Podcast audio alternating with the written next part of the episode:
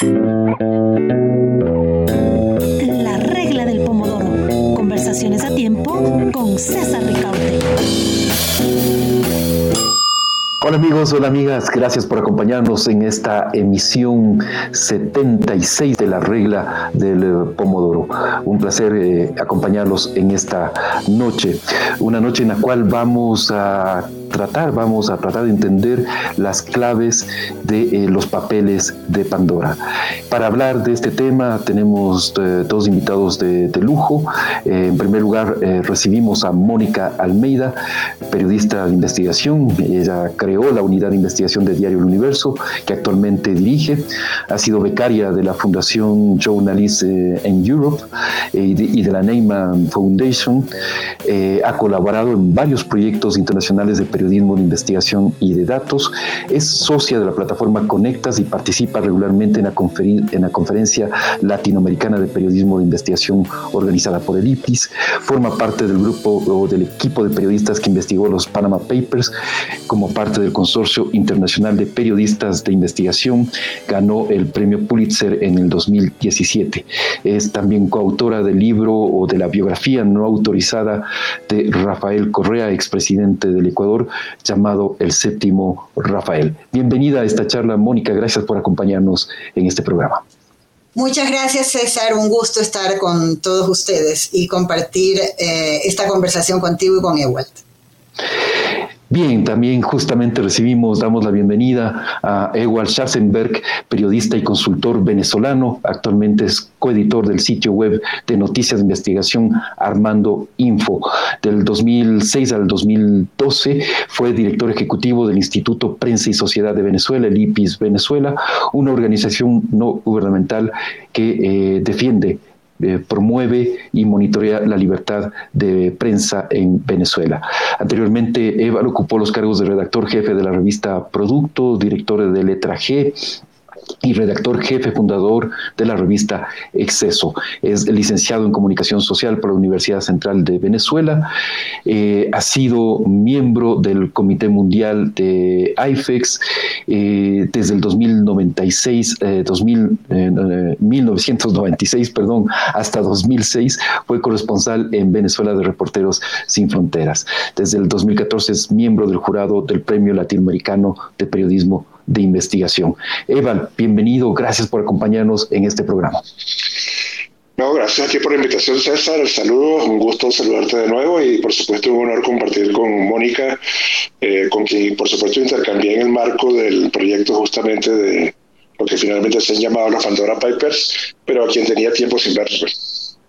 Por supuesto, eso es importantísimo mencionar que EVAL es parte también del eh, consorcio de periodistas de investigación que ha investigado también, en, que ha estado involucrado en estas eh, relevantes investigaciones, los Panama Papers y también los eh, Pandora Papers. Y hay, ha habido algunos, algunos otros en el medio. EVAL, comienzo por, bueno, expresarte toda nuestra solidaridad contigo, con el equipo de Armando Info. Han recibido durísimo ataques en las últimas semanas y en las últimas horas además se eh, ha anunciado que es eh, posible el allanamiento de la vivienda donde vive la familia de Roberto Denis, eh, periodista de Armando Info. Así que recibe toda nuestra solidaridad por estos, por estos hechos. Muchísimas gracias. Sí.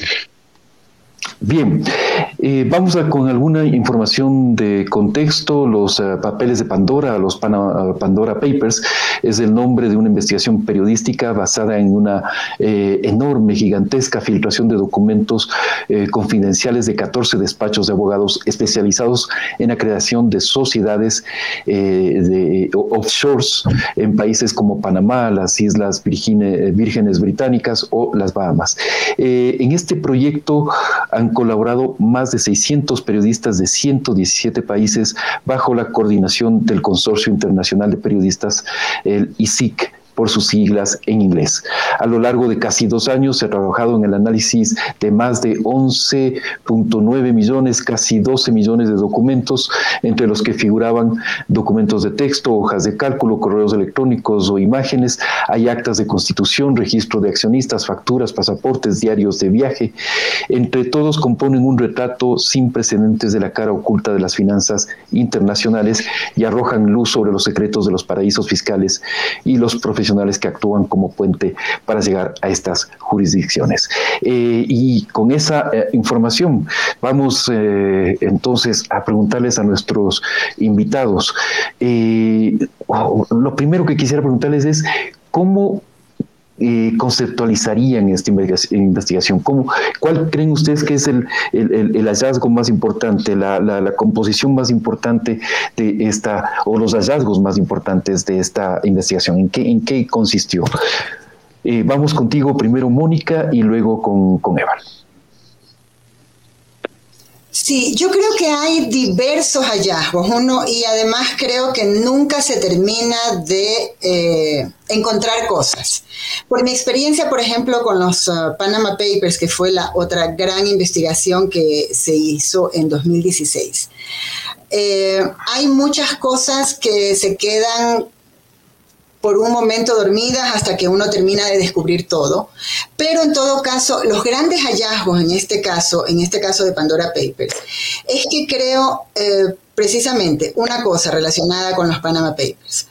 Una vez que se descubrieron muchas offshore que había a través de Mossack Fonseca y que estaban en ciertos paraísos fiscales, hubo muchos estudios de abogados que fueron a buscar a esos clientes para que fueran con ellos significa que hay también un, hay toda una búsqueda de clientes en el mundo offshore, por un lado. Luego también uno busca eh, el momento que uno entra a la plataforma, yo creo que es muy, muy necesario saber. Hay, generalmente se manejan dos plataformas, la una de comunicación y la otra que es donde está la data donde están los documentos, estos 11, casi 12 millones de documentos. No es que Mónica Almeida tiene los 12 millones de documentos, ni que hay un expediente llamado Ecuador, no. Uno entra a unas plataformas con, con muchísimas seguridades de por medio. Una vez que está dentro, uno empieza a buscar, eh, obviamente, personajes públicos, empieza a buscar, eh, bueno, quiénes son estos intermediarios para saber qué es lo que había pasado. Empezamos a descubrir que había análisis a partir de los Panama, de los Panama Papers. O sea, una vez que hubo el leak de los Panama Papers, mucha de esta gente empezó a decir, bueno, ¿quiénes son la gente que aparece en los Panama Papers? Nosotros, algunos dijeron no los queremos, otros dicen sí, los queremos, ¿no? Y eh, también cómo se empiezan a estructurar fideicomisos que son que ninguna de estas figuras es mala de por sí. Tener un offshore ni tener un fideicomiso es pecado. El problema es para qué se los usa. Y esas son, y esos son, yo creo, la, o sea, el, la esencia de los hallazgos es poder saber el por qué se, cree, se utilizan ciertas figuras legales. En muchos de los casos es precisamente para ocultar algo. Hay otros casos en que uno descubre, ah, formaron un holding tal cosa, y uno habla con los accionistas, por ejemplo, y dicen, no, sí, se creó el holding porque ya nos volvimos internacionales y entonces necesitamos un holding para manejar las sucursales en el exterior. Entonces hay distintos niveles de hallazgo, hay distintos niveles de investigación.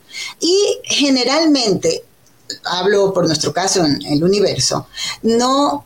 Mm, no tratamos, o sea, buscamos figuras públicas o empresarios que ya están envueltos en algún eh, proceso judicial acusados por haber pagado sobornos.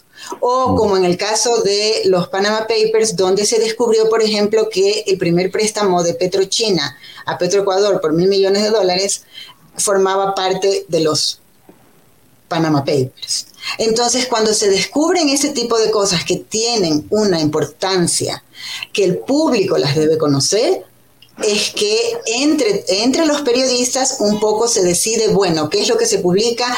Tengo esto, quizás vale la pena, no vale la pena. Hay mucho diálogo al interior del ISIC, porque en el ISIC tenemos también otra plataforma, así mismo, con todas las seguridades, que es una especie como le dicen el Facebook del ISIC, que es donde estamos conectados todos. No siempre está todo el mundo en todos los proyectos, porque depende de la cantidad de documentos por país que existan para que digan, a ver, sí, Ecuador te invitamos, a los socios de Ecuador los invitamos, o a los socios de Panamá, o a los socios de Venezuela, etc. Y entonces todo eso es un proceso que en este caso de Pandora Papers duró eh, eh, casi dos años. O sea, el ISIC recibió esa información, pero el ISIC no cualquier información que recibe puede ser válida. Mm. Entonces el ISIC se tomó unos meses hasta validar esa información, hasta verdaderamente tener la certeza de que esto, de que esta filtración es real, de que los documentos que están ahí eh, no son un montaje. Y poco a poco fue compartiendo con los distintos socios. Esta vez la colaboración ha llegado a 600 periodistas en 117 países o territorios, como se menciona, y 150 medios de comunicación. Yo me acuerdo que los papeles de Panamá fueron una, un 300 periodistas, no fuimos eh, tantos como ahora.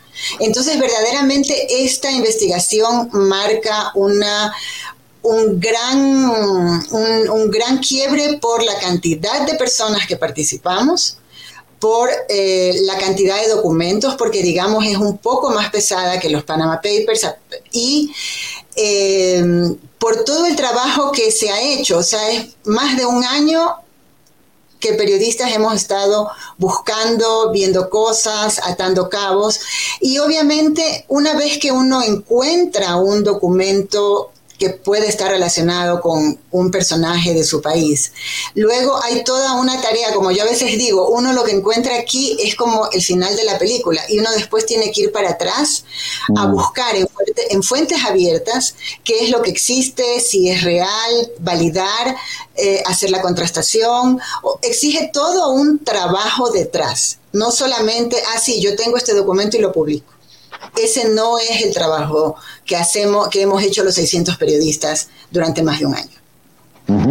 Correcto, gracias Mónica. Eh, Eval, ¿cuál sería tu, lectura, tu, interpretación del significado de los Panamá, de los Pandora Papers? Bueno, César, apartando, digamos, lo que es eh, el hallazgo específico de cada historia que se publica y tratando de hacer, digamos, un ejercicio de, de, resumen, de concisión extremo, yo diría que hay dos características muy importantes de esta filtración. Una desde una perspectiva, digamos, global y otra desde una perspectiva ya nacional, en mi caso desde Venezuela, que por supuesto es mi país.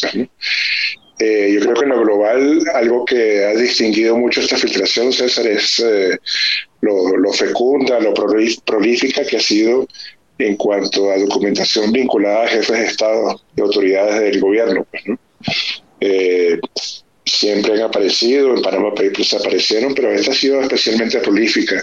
Fíjate que solamente hablando en, el marco de América Latina, hay tres presidentes en activo y once expresidentes en esta filtración. Eh, eso habla justamente de qué, tan fecunda esta ha sido, en ese sentido. Y en el plano exclusivamente venezolano, eh, eh, yo diría que ha sido una gran revelación en el sentido que ha permitido constatar que luego de 22 años de, la llamada revolución bolivariana o chavista, como se la quiera conocer, eh, el país se ha hecho más desigual. ¿no? Desde luego sé que, por ejemplo, en Ecuador eh, han llegado pues muchos de mis compatriotas migrantes buscando mejores opciones de vida, mejores horizontes, pues no. Eh, es muy conocido la catastrófica crisis socioeconómica y humanitaria en mi país, pero mientras esto ocurre, mientras hace poco una muy prestigiosa encuesta que se hace de hace algunos años en Venezuela demostró que el 95% de la población venezolana hoy están por debajo de la línea de pobreza, mientras eso es así, resulta que los venezolanos son el país número 7 entre 200 países que aparecieron en la filtración, los venezolanos son los séptimos nacionales con más eh, compañías offshore registradas en la filtración de estas 14 despachos que, como tú bien dijiste, son las fuentes de la filtración. Pues, ¿no? Entonces, hay un enorme contraste entre eso, la enorme crisis que sabe toda América Latina que atraviesa Venezuela, mientras que los venezolanos siguen constituyendo este tipo de instrumentos que, como bien sabes, son eh, instrumentos que no están en la mano de cualquiera y que tienes que tener ciertos recursos para hacerlo. Pues, ¿no? Entonces, después de 22 años en un gobierno que llegó al poder eh, a partir de un discurso de inclusión de las mayorías excluidas, etcétera, descubrimos que probablemente hoy día en Venezuela, dentro de América Latina, que ya sabemos que es la, la, la zona, la región, el continente más desigual del mundo, pues Venezuela es particularmente desigual después de una pretendía revolución socialista. importante lo que nos eh, señala Eval, porque em, hay quienes han querido darle una lectura eh, ideológica a este, a este tema, ¿no? Eh, y pensar que incluso em, personas que están en sintonía de este programa nos dicen, ¿y por qué no se ha investigado la gigantesca corrupción del correísmo, Mónica, y se investiga al presidente? Eh, bueno, o sea, ¿cuál es, eh, eh, ¿cuál es tu respuesta en ese sentido? Sí, yo creo que hay que, quizás nuestro error ha sido no explicar bien lo que son, lo que es esta investigación. Es una filtración de unos estudios jurídicos. Significa que si un correísta no usó ese estudio jurídico, no va a aparecer en la filtración. Entonces, eh, y recuerdo también, porque como todo esto se ha centralizado en, eh, en la figura del presidente Guillermo Lazo, el diario ha venido publicando eh, todos los días artículos eh, de personajes ecuatorianos que aparecen en la filtración. Entonces está, por ejemplo, el ex gerente de Seguro Sucre, eh, que está condenado en Estados Unidos porque admitió haber recibido sobornos eh, y se le impuso una multa de 5 millones de dólares. Era un funcionario muy cercano al presidente Correa. está también el gerente de Comercio Internacional de Petroecuador, está el empresario Bill Phillips, que además eh, está eh, peleando en tribunales una glosa tributaria del SRI por, por 6 millones más intereses y todo, que suman casi el doble. Entonces, eh, creo que el papel del diario no es ir a buscar uno u otro, mm. es buscar los personajes relevantes de Ecuador sean de uno o de otra tendencia. Y creo también que es necesario explicar que, porque hay gente de oposición también que me dicen, no, danos los documentos, yo quiero que me des los... Nosotros no podemos dar los documentos. El ISIC es quien tiene los documentos y cualquier investigación que se haga no tiene que ver, eh, desde el punto de vista periodístico, uno no puede colaborar ni para la una cosa ni para la otra. Nosotros hemos publicado lo que eh, nuestros hallazgos todos los días hemos publicado, hemos dicho, hemos encontrado esto, está, está tal persona, está tal otra, quizás pasó tal cosa, tal otra, pero eso sí es después objeto de una investigación. No somos los periodistas los que vamos a ir a decir, no, entonces esta es la estrategia, aquí están los documentos. Ese no es el papel de la prensa. Y mm, ahora que está, claro, en países en los que existe mucha polarización, yo creo que se quiere ver a los periodistas como que trabajáramos para uno u otro lado.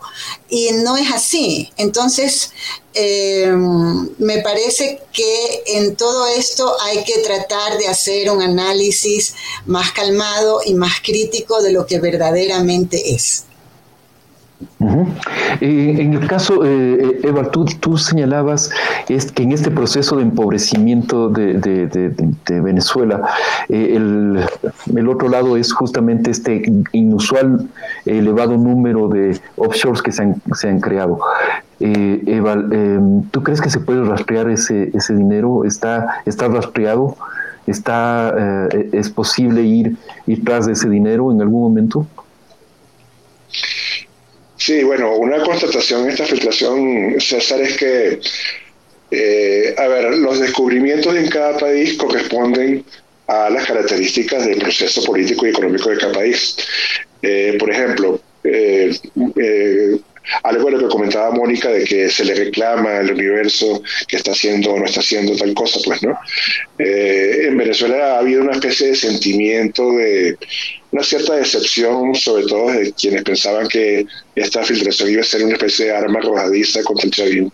Mm. Porque a diferencia de otros países no apareció una cuenta de Maduro, ni una cuenta de la mujer de Maduro, ni una cuenta de Diosdado Cabello, pues, ¿no? Y eso es más o menos fácil de explicar, César, porque eh, a diferencia de otros países, como ha podido ser en Ecuador o con el, presidente Piñera en, en, Chile o el presidente Abinader en República Dominicana, eh, eh, son países en los que buena parte de la clase política viene también de, de la actividad empresarial, pues, ¿no? Actividad en la cual este, este tipo de prácticas, que pueden ser cuestionables o no, son un poco parte del día a día, pues, ¿no? Cambio, el, chavismo, que está en el poder desde el año 99, pues no tenía ese, ese eh, background, sino que, bueno, era gente que venía o de los cuarteles, o de la, de la izquierda insurreccional venezolana, pues, ¿no? Y de pronto se ganaron el premio gordo de la lotería eh, de poder poner la mano en las arcas del Estado en un momento que había un boom petrolero y que se manejaron miles de millones, pues, ¿no? Entonces, pero cuando tuvieron esas, esas manos en las arcas del Estado, no sabían qué hacer con ese dinero, pues, ¿no? Eh, para entrar en este mundo de las offshore, estos circuitos financieros, hay que tener un cierto know-how, pues, ¿no? Para descifrar ciertas cosas. Y por eso eh, apareció una clase que es la que en Venezuela llamamos los uriburgueses, que de cierto modo vinieron a, asistir a las personas del Estado que tenían esos millones de dólares, pero sabían qué hacer para justamente meternos en estos circuitos. Pues, Y por eso en la filtración de Venezuela lo que conseguimos son básicamente empresariales de lo que llamamos uriburgueses. Son aquellos que le manejaron y le gestionaron eh, la plata. Y aquí entonces conecto con la pregunta y para no extenderme, este, claro, pero esto también a su vez está revelando una dificultad que puede haber incluso en un momento que haya una eventual restitución a la democracia en Venezuela, porque creo que seguir la pista de los activos en el extranjero va a ser muy difícil. Es más, yo me atrevería, César, a, a pensar que los propios chavistas que tienen testaferros y que tienen hombres de paz, etcétera, probablemente no saben muy bien dónde está toda su plata y cuánto tienen, pues, ¿no? Porque ha estado circulando en todas estas eh, estructuras que son como matrioshkas rusas, pues, ¿no? Que, tienen una muñeca entre otra muñeca, otra muñeca, pues, ¿no? Entonces, probablemente también va a haber una dificultad de rastrear, no solamente por parte del periodismo, sino también incluso de la justicia, si en algún momento entra en esto, rastrearlo va a ser muy difícil porque esta forma, y seguramente Mónica lo podrá decir en el caso ecuatoriano, estas eh, formas, estos esquemas offshore cada vez son más sofisticados, pues son más difíciles de entender y probablemente va a haber esa dificultad para conseguir los dineros venezolanos. Correcto, y justamente te traslado, Mónica, la, pregunta también, para que nos cuentes qué, qué es lo que tú palpas en, en, estas revelaciones en, en, el caso ecuatoriano.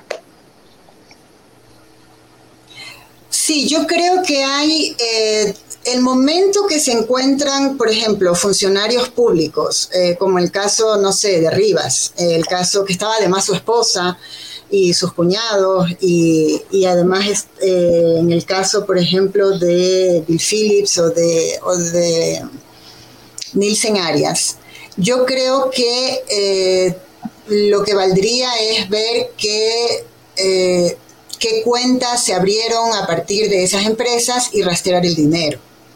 Creo que en, Panama Papers, cuando hubo el caso de los del dólar que se cobraba de comisión por cada barril de petróleo que Petroecuador le daba a, Petrochina por el, acuerdo este de preventa, eh, creo que la única manera de llegar un poco a ver qué era lo que había, lo que había sucedido es empezar a rastrear este, ese tipo de cuentas, que es donde hay una gran sospecha que pueda, que sea dinero público. Creo que eso es lo, mucho de lo que hay que destacar. Es, una cosa es eh, el abrir estas offshore cuando uno es funcionario público para un negocio que tiene que ver con el Estado, porque eso es lo que nos debe interesar a todos. Y lo otro es, bueno, o sea, si hay un uh, uso de estas matrioshkas, como dice, como dice Ewald, para, eh, para un poco esconder, eh, esconder propiedades, esconder eh, negocios en el sentido de préstamos o de captaciones o de empresas aseguradoras que ponen ahí también dinero, etcétera. Yo creo que eh, eso va eso es más complejo en el sentido de que va a depender si es que hay un problema con dinero público. Por ejemplo, en Panama Papers había el caso de Biscayne Capital, estaba ahí el señor Chadbourne, que había servido para, de intermediario financiero para que muchos funcionarios de Petroecuador pongan su dinero en Estados Unidos. Ahora hay un proceso contra Biscayne Capital y hay mucha documentación que está ahí en los Panama Papers. Entonces, mientras no se relacionaba esto con una estafa a nivel latinoamericano que va por el orden de los 200 millones de dólares, entonces sí, no era, digamos, una captación que hasta cierto punto puede ser ilegal o no, pero no se había judicializado. Pero lo que tenemos en muchos de estos casos es que es, con mucha pena, es Estados Unidos el que investiga estos casos porque considera que le están afectando a su sistema financiero. Mm. Entonces ahora tenemos una investigación de Biscayne Capital donde seguramente va a aparecer mucho más dinero del que nosotros sabemos porque el señor Chadbourne manejó más de 70 empresas. Algunas no se sabe quiénes estaban detrás. Sabemos que atrás al menos de unas 10 había contratistas y funcionarios de Petroecuador, pero hay 70 en total. Entonces creo que con, la investigación que está haciendo Estados Unidos, por ejemplo, se va a poder descubrir mucho más. Entonces hay un problema en cuestión en, la investigación, pero todo depende de cómo actúa eh, fiscalía o procuraduría en el sentido de ser parte de estos procesos en Estados Unidos. Incluso Estados Unidos ha abierto una investigación por el caso de Gumbor y Vitol. Y es casi seguro que ese dinero también fue triangulado a través de Biscayne. Es casi seguro. Entonces, por eso decía yo, esto no es una cosa de que los Pandora Papers se acabaron en este momento. No, igual que los, los, papeles de Panamá o los Panama Papers, no se acabaron en el 2016. O sea, ahí todavía existe mucha información de cómo se ha movido eh, dinero. Ahora, a nosotros como periodistas de investigación nos interesa mucho el dinero público, como dice Ewald. O sea, el dinero que, hace, que proviene también, porque estos boliburgueses no es que se ganaron la vida eh, siendo, digamos, este, eh, empresarios honestos. No, es porque sobornaron a gente para que les dé contratos del Estado mm. y tenían monopolios en el Estado. Monopolios para la compra de, la, comida, monopolios para insumos agrícolas, etc. Entonces no es gente honesta que ha trabajado 30 años. Mm. Entonces sí creo que hay que, eh, en ese sentido, creo que hay que poner mucha, poner mucha atención en cómo se podría recuperar dinero público. Y es lamentable, o sea, sí me parece a mí que quizás eh, debería haber un, quizás es culpa nuestra no haber explicado mejor o no, o quizás durante el correato la verdad es que no tampoco es que había mucho interés en investigar. Pero quizás en los gobiernos de ahora sí sería bueno investigar, bueno, ¿qué pasó con eso?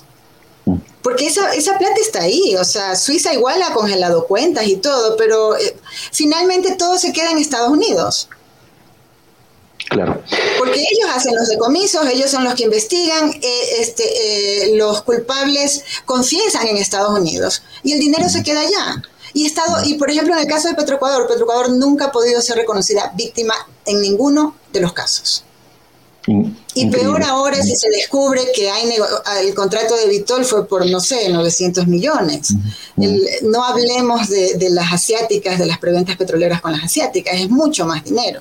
O sea, 25 centavos, un dólar por barril, es bastante dinero. Pero ese dinero, bueno, ¿dónde está? ¿Dónde está? claro. Exacto, se necesita una investigación, una, buena investigación al respecto.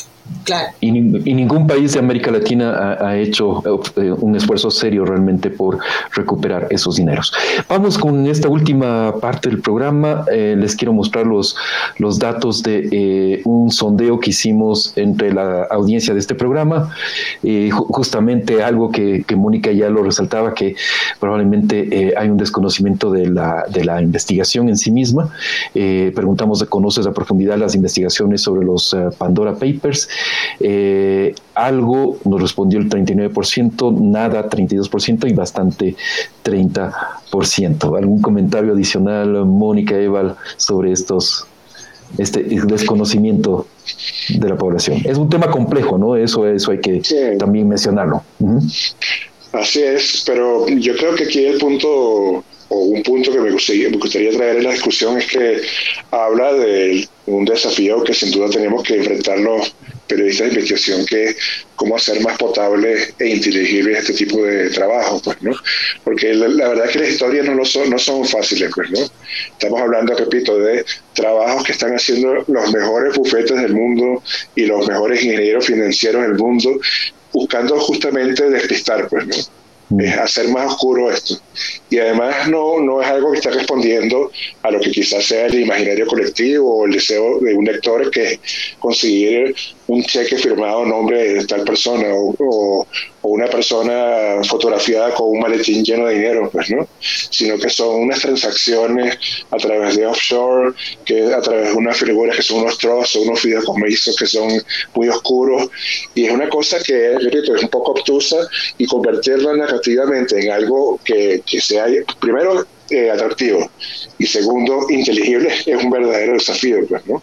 Entonces, cuando veo esos números, que en cierto modo son un poco decepcionantes porque más allá de que esto sea misterioso, obtuso, es un tema que básicamente le interesa a la población, pues, ¿no? Mm. Eh, fíjate que se calcula que 11 millones de dólares, o sea, 11 millones de millones de dólares están en offshore en Venezuela, en, el mundo, pues, ¿no? Este, imagínate, 11 millones de millones de dólares que estuviesen para mejores servicios, para mejores este, prestaciones para el ciudadano, pues, ¿no? Es algo que interesa pero no es fácil. Entonces, eh, eh, es comprensible porque esos números en esas encuestas que tú has hecho, pues eh, arrojen esos resultados que en cierto modo son decepcionantes, hasta alarmantes, pero eh, hay que ver cómo se le entra eso. Gracias, Eva. Mónica. Sí, yo creo que por eso, este, César, por eso te acepté la invitación, porque me parece que sí, o sea, tenemos todavía que explicar mucho más lo que es esto. Eh, y que no es eh, teledirigido, no va, es simplemente un trabajo en el que estamos más de un año y claro, escarbando, escarbando, tratando de armar historias y que depende de lo que existe en los archivos, a partir de eso uno va armando lo que hay. Y mm. eh, creo también que, bueno, creo que con el tiempo también se va a entender más lo que es esto porque eh, siempre es así, no estamos en una primera semana, han salido muchísimas historias, no todo, no todo se ha podido reproducir, por ejemplo, yo todavía tengo que arreglar algunas cosas de, Perú, de esto, tengo que seguir investigando, van voy a seguir sacando cosas. Entonces, uno tiene, porque a ver, el deadline era el deadline mundial, pero sí, o sea, tú sabes que además tienes otras cosas que tienes que seguir sacando. Entonces, creo que eh, Ahora, definitivamente sí, va a haber, eh, va a haber trabajo para rato y vamos a tener que explicar mejor. Yo creo que también hay distintos formatos a los que vamos a tener que acudir, mm. porque justamente, eh, a ver, a principios de este año eh, se publicó este libro sobre Alex Zapp, y justamente con Ewal y con Armando Info hicimos la primera investigación sobre el sucre y todo, y todo el, problema de, eh, que había ahí, de que si posiblemente era evasión, lavado, esta sobrefacturación que existía entre las exportaciones entre Venezuela y Ecuador. Y teníamos a este personaje, Alex Sabio, al señor Pulido y toda la cuestión. Y bueno, finalmente el señor Sab ahora va a espera juicio en Estados Unidos al reportero de Armando Info en Venezuela lo están, lo están tratando de juzgar porque, por este, porque estaba precisamente investigando esto. Y por otro lado hay un libro que nos cuenta también toda la historia de este señor. Entonces yo creo que a veces sí, uno eh, nos quedamos en los formatos del medio tradicional, cuando a veces posiblemente un libro o un podcast pueda quizás también bajar eh, esta cosa financiera que la gente no entiende bien de qué se trata, no, bajarla un poco y explicarla mejor. Quizás eso también nos falta, ¿no? Perfecto, muchísimas. otro tipo de narrativas y de cosas que todavía hay que hacer. Correcto. Así es. Eh, Mónica, Eva, ha sido un gusto, un honor compartir con ustedes. El tiempo ha pasado volando eh, y, ya se nos ha terminado. Así que un fuerte abrazo y vamos a seguir eh, leyéndolos las, las, futuras o las futuras entregas de los Pandora Pandora Papers. Fuerte abrazo a los dos.